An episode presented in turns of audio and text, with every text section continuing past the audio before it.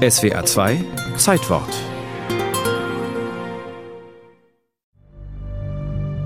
Bei seiner Arbeit im niederländischen Werdinge entdeckt der Torfstecher Hilbrand Chringhuis am 29. Juni 1904 zwei Leichen.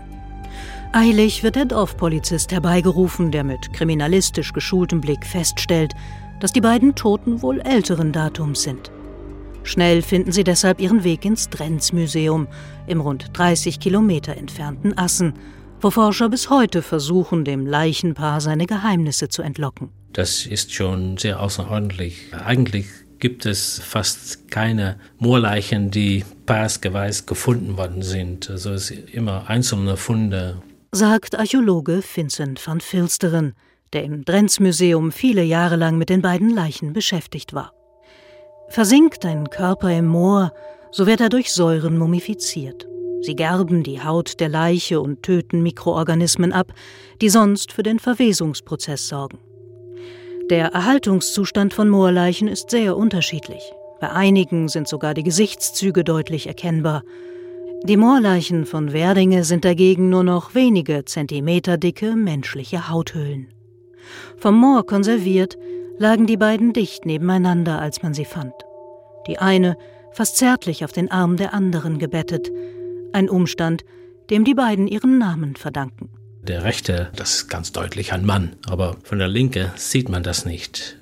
Und dann hat man ganz einfach gedacht, wenn es kein Mann ist, dann ist es wohl eine Frau. Und so sind die beide hier fast 100 Jahre im Museum gewesen und hatten dann einen zweiten Namen, Herr und Frau van der Veen, also auf Deutsch Herr und Frau aus dem Moor. Also das ist ein ganz ordentlicher holländischer Nachname. Doch das ordentliche holländische Paar birgt ein unerwartetes Geheimnis. Wir wissen seit 1993, weil sein Paläopathologe die Leichen untersucht hat, dass es sich um zwei Männer handelt. Und so werden aus dem Paar von Werdinge die Männer von Werdinge, was zu Spekulationen führt. Wir wissen nicht, ob es sich um Vater und Sohn handelt, um zwei Brüder oder was auch sein kann, dass es Freunde sind, die vielleicht doch eine sexuelle Beziehung zueinander hatten. Wir wissen das nicht. Was man dank erfolgreicher Radiokarbondatierung hingegen weiß, ist, dass die beiden Männer bis zu einem halben Jahrhundert vor oder nach dem Jahr Null unserer Zeitrechnung lebten, und zwar im Gebiet des Burtanger Moores, das sich von Niedersachsen bis in den Osten der Niederlande erstreckt.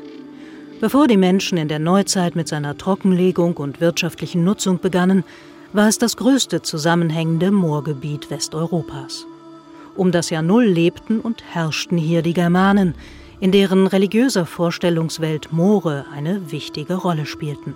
Das Moor hat man nicht genutzt, um dort zu wohnen, auch nicht, um dort etwas zu holen.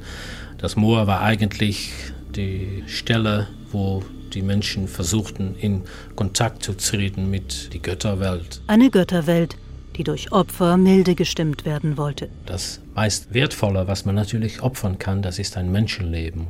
Ein Brauch, der den Männern von Werdinge vor rund 2000 Jahren zum Verhängnis wurde. Von der linken Figur weiß man das nicht, aber der rechte Moorleiche, der ist ganz offensichtlich mit einem Messerstich ums Leben gekommen. Wozu die Götter durch ihren Tod bewegt werden sollten und ob die beiden Männer freiwillige oder unfreiwillige Opfer waren, ist eine Frage, die sich wohl nie mehr klären lässt. Ebenso wenig wie das Rätsel, wer die beiden waren und was sie miteinander verband.